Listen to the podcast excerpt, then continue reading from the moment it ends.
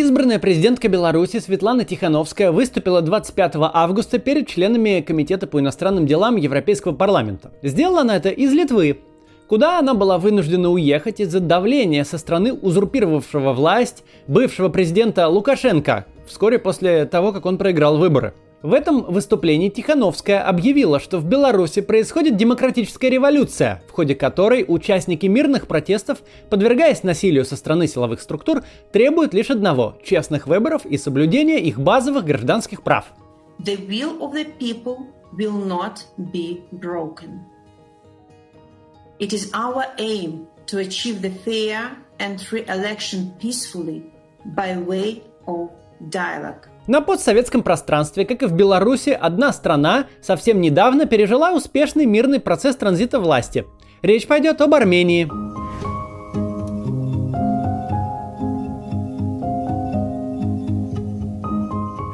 Авторитарный режим в Армении, который существовал там с 98 по 2018 годы, был не менее болезненным для общества, чем белорусский режим Лукашенко – в стране процветали коррупция, бедность, власти фальсифицировали выборы и провели конституционный референдум в 2015 году для сохранения своего господствующего положения. Опыт армянской демократической революции сегодня актуален для Беларуси. В двух, на первый взгляд, разных странах произошли практически идентичные события. Сейчас, пока протест в Беларуси имеет мирный характер, Лукашенко будет пытаться э, сгладить ситуацию предложением провести референдум о новой конституции. Под давлением президент не должен принимать решения. Президент должен найти компромисс, который всех устроит. Будет так, мужики. Нам надо принять новую конституцию, что вы хотели. И даже альтернативщики не были против.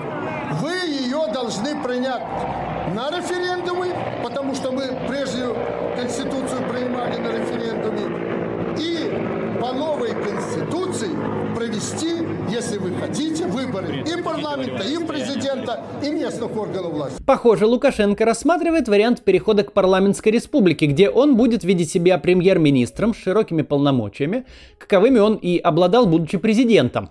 Если общество в Беларуси согласится на этот ложный компромисс, то Лукашенко получит э, возможность вообще без выборов оставаться навсегда при власти. В самом процессе перехода Беларуси к усилению парламента нет ничего плохого. Действующая конституция имеет очевидный перекос в сторону полномочий президента, что нарушает политическую гармонию разделения властей. С учетом подтасовки результатов выборов на всех уровнях и общенациональных референдумов по укреплению диктатуры, которых при Лукашенко было три, становится заранее понятно, что будет выбран наиболее провластный вариант обновления основного закона. Необратимо и то, что при Лукашенко в национальном собрании окажутся его приспешники, так как выборы, скорее всего, будут вновь сфальсифицированы или, как минимум, административно контролируемы.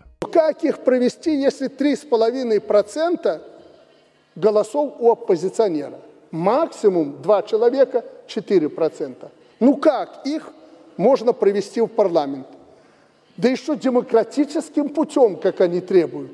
Процесс обновления Конституции в Беларуси будет легитимен только с условием освобождения президентского поста Александром Лукашенко, который он занимает сейчас э, только благодаря лояльности военных и полиции. Выборы-то он проиграл. Но в случае перехода к парламентской системе, если Лукашенко там станет типа премьером, учитывая лояльность к нему представителей силовых ведомств, если она к тому времени останется у него, останутся рычаги давления на парламент, который будет избирать его премьер-министром все время.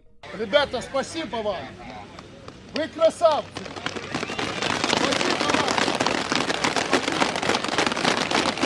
Так вот, такой же политический финт попыталась в 2015 году проделать правящая в Армении республиканская партия, когда у ее руководителя и по совместительству президента Армении Сержа Сарксяна завершился срок президентских полномочий. Он истекал в 2018 году. Забавно, что Сарксян, который занимал пост президента Армении с 2008 не выполнил собственное обещание. В 2014 он заявлял накануне референдума об изменении Конституции, что по окончании полномочий он не будет добиваться ни президентского, ни премьерского поста.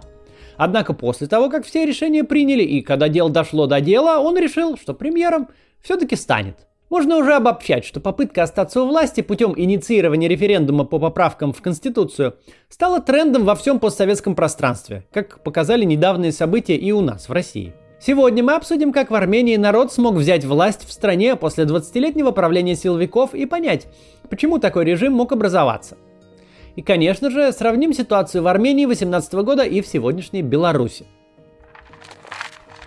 Весна 18 года войдет в историю Армении как время мирной революции, когда выступления граждан по всей стране привели к смене власти. Сержа Сарксяна на посту премьер-министра сменил лидер народного протеста Никол Пашинян. Формальным поводом для народных э, выступлений стало недовольство граждан продолжением правления Сержа Сарксяна, который из кресла президента попытался переместиться в кресло премьер-министра. Но на самом деле предпосылки и причины бархатной революции в Армении зрели в течение 20 лет правления представителей силовых ведомств и националистических военных организаций, истоки формирования которых идут из кровавого армяно-азербайджанского конфликта за Нагорный Карабах. Об этом сейчас поговорим довольно кратко, но о Нагорно-Карабахском конфликте и вообще о отношениях Армении и Азербайджана я сделаю когда-нибудь большое подробное видео. Но сейчас кратко. С 92 по 94 год на территории Нагорного Карабаха, который де юра принадлежал Азербайджану после распада СССР, началась конфронтация на национальной почве между азербайджанской администрацией и армянским населением, которое составляло большинство в регионе. Между армянами и азербайджанцами еще в годы перестройки начались конфликты, приводившие к катастрофическим этническим чисткам. Армянские военные формирования сумели выиграть войну и создать непризнанную Нагорно-Карабахскую республику. В представлении большинства армян победа в войне за Нагорный Карабах в начале 90-х является национальной гордостью, и те, кто эту победу ковал, военные и другие руководители сопротивления, национальными героями. В Азербайджане, конечно же, отношение к этим событиям совершенно иное, и в этом мы как-нибудь подробно разберемся, пока я просто кратко это затронул для целей этого ролика, который про Армению. Так вот, эти люди, которые тогда обеспечили Армении победу, играли значительную роль в политической жизни в Армении в 90-е годы. Среди них было два будущих президента Армении – Роберт Качарян и Серж Сарксян которые оба родились в Степанакерте, столице Нагорного Карабаха. В марте 1997 года президент Нагорно-Карабахской республики Кочарян был назначен премьер-министром Армении. Тут быстро прервемся на рекламу наушников. Сейчас вернусь. Сегодня хочу вам рассказать о беспроводных наушниках CG Pods от тюменского бренда Case Guru. Это достаточно удобная альтернатива дорогим Apple наушникам, а самое приятное, что они стоят в 4 раза дешевле, всего 3,5 тысячи рублей. При том, что не уступают яблочным аналогам, а кое в чем даже превосходят, но обо всем по порядку. Выглядят очень оригинально, даже футуристично. Посмотрите, какой интересный дизайн. Вот. Кейс, вот такие, такие наушники. В ухе сидят удобно, выпадать вроде не должны. Не так заметны, как AirPods, и не, толч- не торчат этими странными антеннами. Звук... Звук гораздо лучше, чем можно было бы ожидать за такую цену. Даже басы вполне себе полновесные. Но главное у этих наушников очень полезная фича, которой наушники Apple лишены начисто. CJ Pods влагонепроницаемые. Нырять в них, конечно, не стоит, но если случайно упадут в воду или вы попадете в них под дождь, ничего не случится. В них можно даже принимать душ или помыть их под краном, если вдруг запачкались. А еще у этих наушников очень прикольные и необычные кейсы. У модели CJ Pods 5.0 кейс выполнен из профессионального авиационного алюминия, вот такой вот. Его невозможно сломать, даже если э, прыгать на нем. Коробочка выдерживает вес до 100 килограммов. Наступить или бросить ничего не будет. Кейс CJ Pods Lite очень приятный на ощупь, э, такой вот, э, как морская галька, такой круглый. Еще э, щелкает приятно, прямо не хочется из рук выпускать. CJ Pods продаются только онлайн. Никаких наценок и накруток тут нет. Прямая цена 3,5 тысячи рублей. Если бы продавались в магазинах, э, минимум 5 бы стоили. Доставляют по всей России, а также в Украину и в Беларусь. А в фирменном интернет-магазине Case Guru по промокоду CATS будет еще и 200 рублей скидки. Так что если вам понравилось, переходите по ссылке в описании и не забудьте промокод. Продолжим. В феврале 1998 года в ходе правительственного кризиса избранный на всенародных выборах первый президент Армении Левон Терпетросян был вынужден уйти в отставку. Кризис был спровоцирован премьер-министром Кочаряном. Силовой блок правительства выступил резко против попытки президента найти мирный компромисс с Азербайджаном по урегулированию конфликта. По плану Тер Петросяна несколько населенных пунктов, которые отбили армяне в Карабахе, должны были вернуться Азербайджану. В марте 1998 года Кочерян выиграл выборы, набрав почти 60% голосов. Армения, как и все страны постсоветского пространства, пережила острый социально-экономический кризис в ходе проведения рыночных и демократических реформ. Вдобавок к этому в массовом сознании армян сложилось представление о надвигающейся опасности со стороны недружественного окружения – Азербайджана, Ирана и Турции, которая не признала очевидный всему цивилизованному миру геноцид армян в 1915-1917 годах. Такие настроения подогревала э, транспортная блокада со стороны Турции и Азербайджана. Новые представители властной элиты Армении, которые были воспитаны и реализовали себя на Карабахской войне, решили, что смогут навести порядок жесткой рукой. Вся республика жила в состоянии перманентного ожидания начала нового конфликта. Во многом такие настроения были импортированы из Карабаха прибывшим новым руководством. Нам немедленно приходят на ум ассоциации с Россией, где к власти приходит силовик Владимир Путин, пользующийся до сих пор подобной риторикой осажденной крепости. Как покажет опыт России и Армении, у силовиков плохо получается наводить порядок силовыми методами, но зато удается монополизировать власть, применять силовые методы в коммерческих разборках и создавать коррупционные схемы. В этом, конечно, Путин чемпион, но и у Армении неплохо получалось. 27 октября 1999 года группы армянских террористов в парламенте были убиты 8 человек прямо во время очередной сессии. Среди убитых были премьер-министр Вазген Саркисян и спикер парламента Карен Демерчан, оппоненты нового президента и карабахской группировки во власти. Расплывчатые мотивы террористов и участие ряда из них в армяно-азербайджанском конфликте сразу же бросили тень на Кочеряна, а в деле так и не были найдены заказчики. Как вооруженные боевики проникли в парламент без сопротивления, тоже осталось загадкой. Силовики показали, что для защиты своей власти они готовы пойти на все, включая вот на такие вот убийства прямо в парламенте. Люди в Армении по понятным причинам перестали доверять властям. Кавказские республики еще в советских времен были одними из самых коррумпированных регионов, но при введении рыночных реформ и появлении авторитарных режимов бюрократия получила возможность красть в еще более значительных масштабах. Армения до 2018 года оставалась в списке самых коррумпированных стран, соседствуя в мировом рейтинге восприятия коррупции со странами Африки и Латинской Америки. Уже в 2004 году после президентских выборов, на которых победил Кочерян, оппозиция вышла на протесты против фальсификации и коррупции. Президентские выборы как таковые не соответствовали международным стандартам и сопровождались, по словам наблюдателей миссии ОБСЕ, серьезными нарушениями, включая массовый вброс бюллетеней. Но рабочая группа, созданная правительством для изучения этих нарушений, в своем отчете в марте 2003 года как они пишут, фактически опровергла все факты и выводы ОБСЕ по наблюдению на выборах. Армянские власти использовали административный арест как инструмент репрессий, в острые политические моменты отправляя за решетку участников акций протеста и активистов. На новые президентские выборы в 2008 году руководство страны решило выдвинуть Сержа Сарксяна – который был премьер-министром. Бывший президент Тер Петросян, который еще в конце 90-х хотел наладить отношения с Азербайджаном, найдя мирное решение конфликту, также выдвинул свою кандидатуру. Обвиняя правительство Кочеряна в массовой коррупции и хищениях предыдущие пять лет, Тер Петросян вел предвыборную кампанию. Выборы состоялись 19 февраля. Согласно данным Центральной избирательной комиссии, победу одержал Серж Сарксян, набрав 53% голосов, прямо в первом туре а Тер Петросян оказался на втором месте, набрав 22% голосов. После оглашения результатов, которые были сфальсифицированы, очевидно, для провластного кандидата, народ Армении уже 20 февраля вышел на улицы. На тот момент это было большое протестное движение в стране, которое по неофициальным данным насчитывало до 250 тысяч участников всего в целом. Митинги продолжались 10 дней, пока 1 марта президент Качарян не ввел чрезвычайное положение – в тот же день армия Армении ночью жестоко разгромила лагерь протестующих в центре Еревана, даже использовали огнестрельное оружие.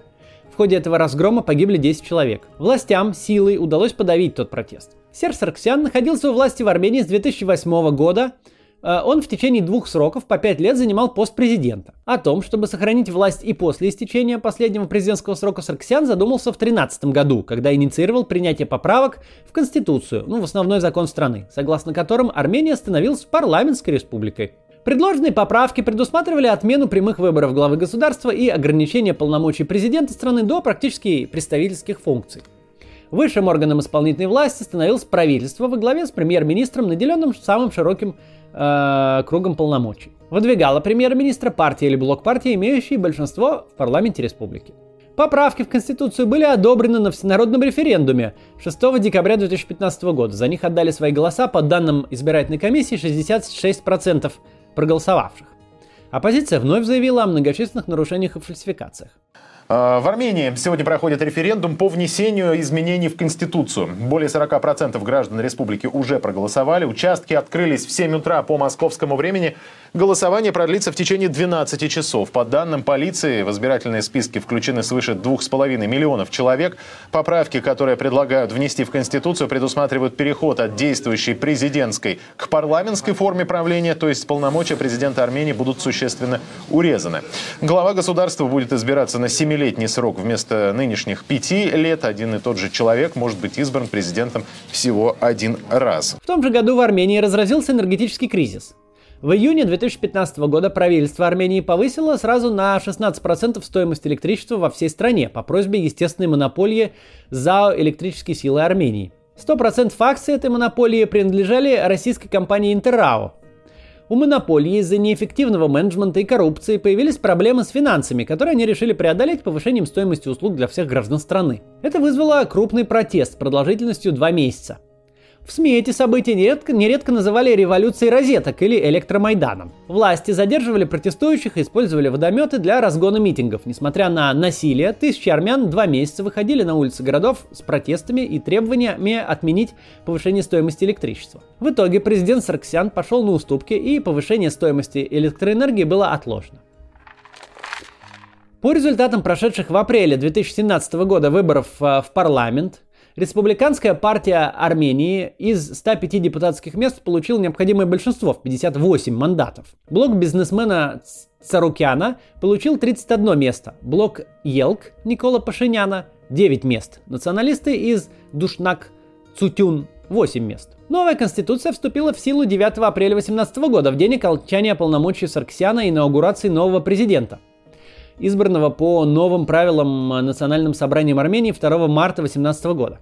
Как и подозревала либеральная оппозиция в Армении, переход страны к парламентской форме правления осуществлялся властями для бессрочного продления власти Сарксиана и возглавляемой им республиканской партии. Так, собственно, и произошло. Парламентские фракции республиканцев и националистов выдвинули Сержа Сарксяна на пост премьера республики, а мы помним, что он уже два срока пробыл президентом и обещал премьером не становиться. 17 апреля он был избран большинством голосов Национального собрания. Впрочем, в кресле премьера он пробыл всего неделю.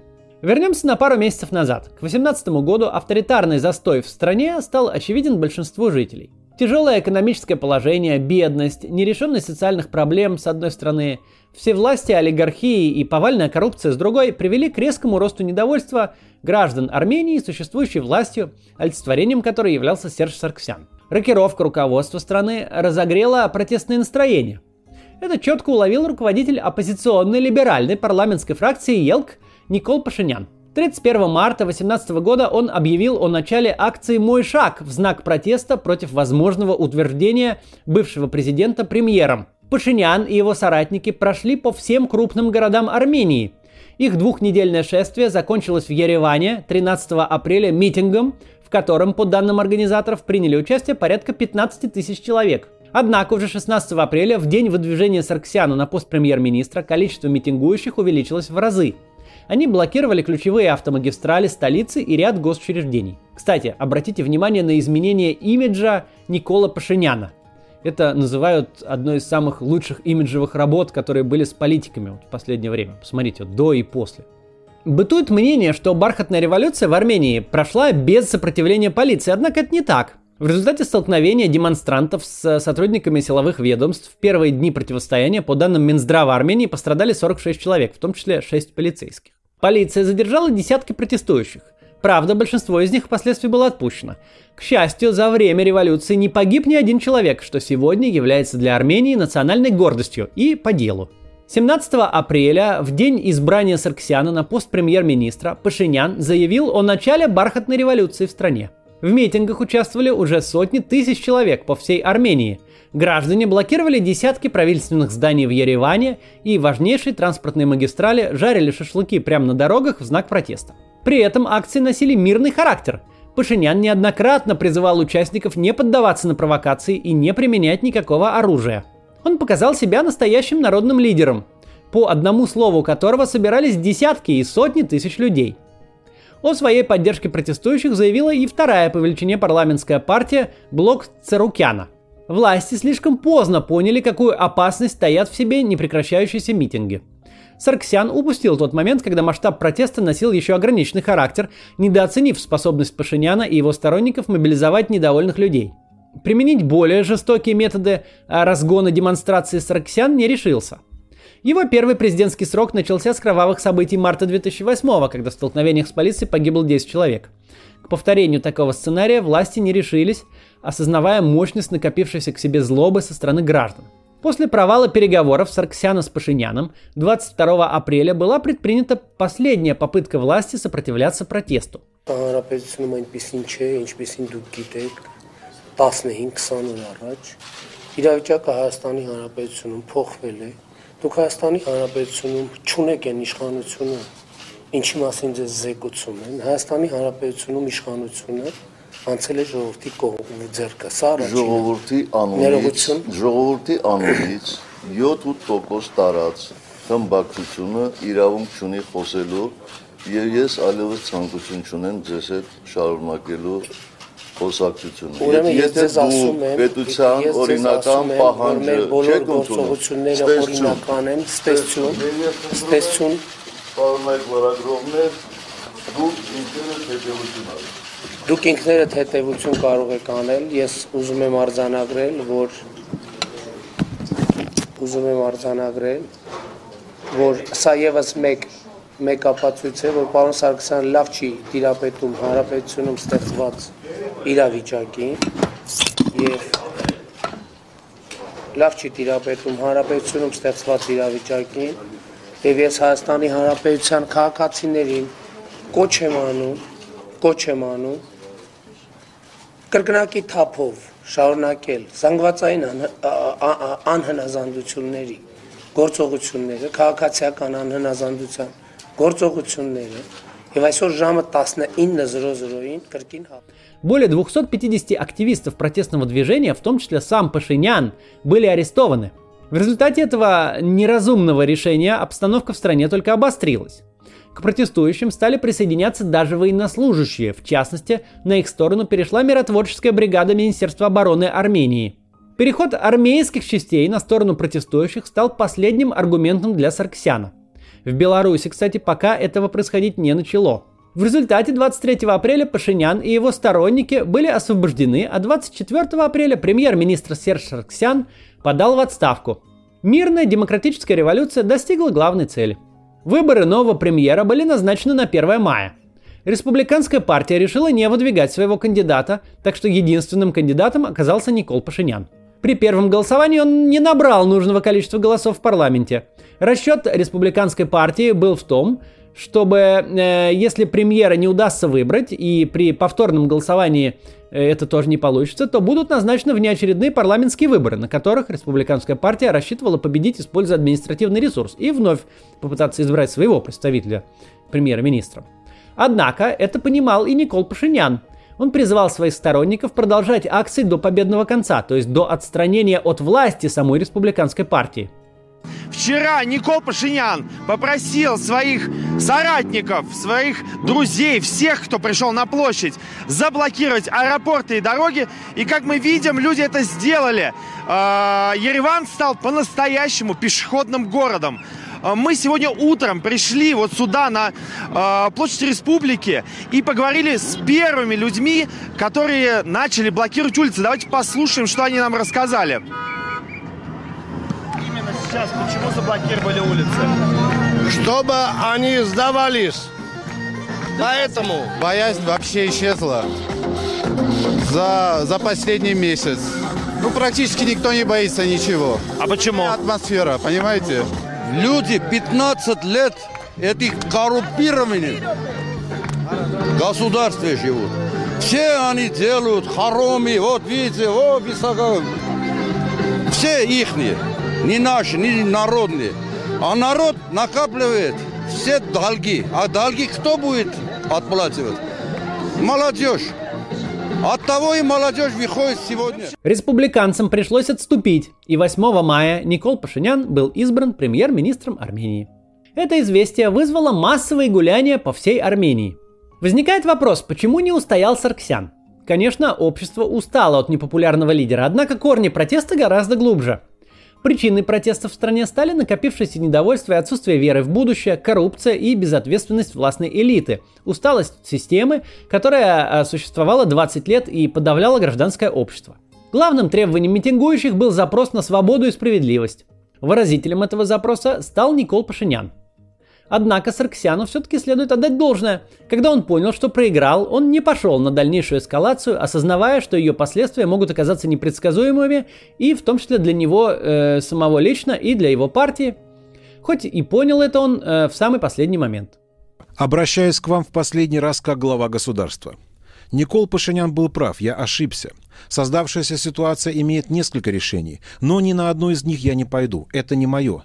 Я оставляю пост руководителя страны, должность премьер-министра. Я выполняю ваши требования. Желаю мира нашей стране. Важно, что и Москва, пристально наблюдавшая за событиями в Армении, не стала сильно заступаться за Сарксяна. У Москвы не было особого ресурса, чтобы как-то повлиять на ситуацию в Армении, а этот процесс, вообще, если бы попытались, мог бы еще сильнее втоптать в грязь престиж России на международной арене после украинских событий 2014 года. Можно предположить, что именно поэтому российские власти сохраняли подчеркнутый нейтралитет, а попытки представить Пашиняна как нового Саакашвили не произвели на российское руководство никакого впечатления. С другой стороны, в Кремле понимали, что кто бы ни пришел к власти в республике, он вряд ли будет осложнять отношения с Россией в недружественном дипломатическом окружении. Очевидно, что и уход Лукашенко никак не скажется на отношениях России с Беларусью.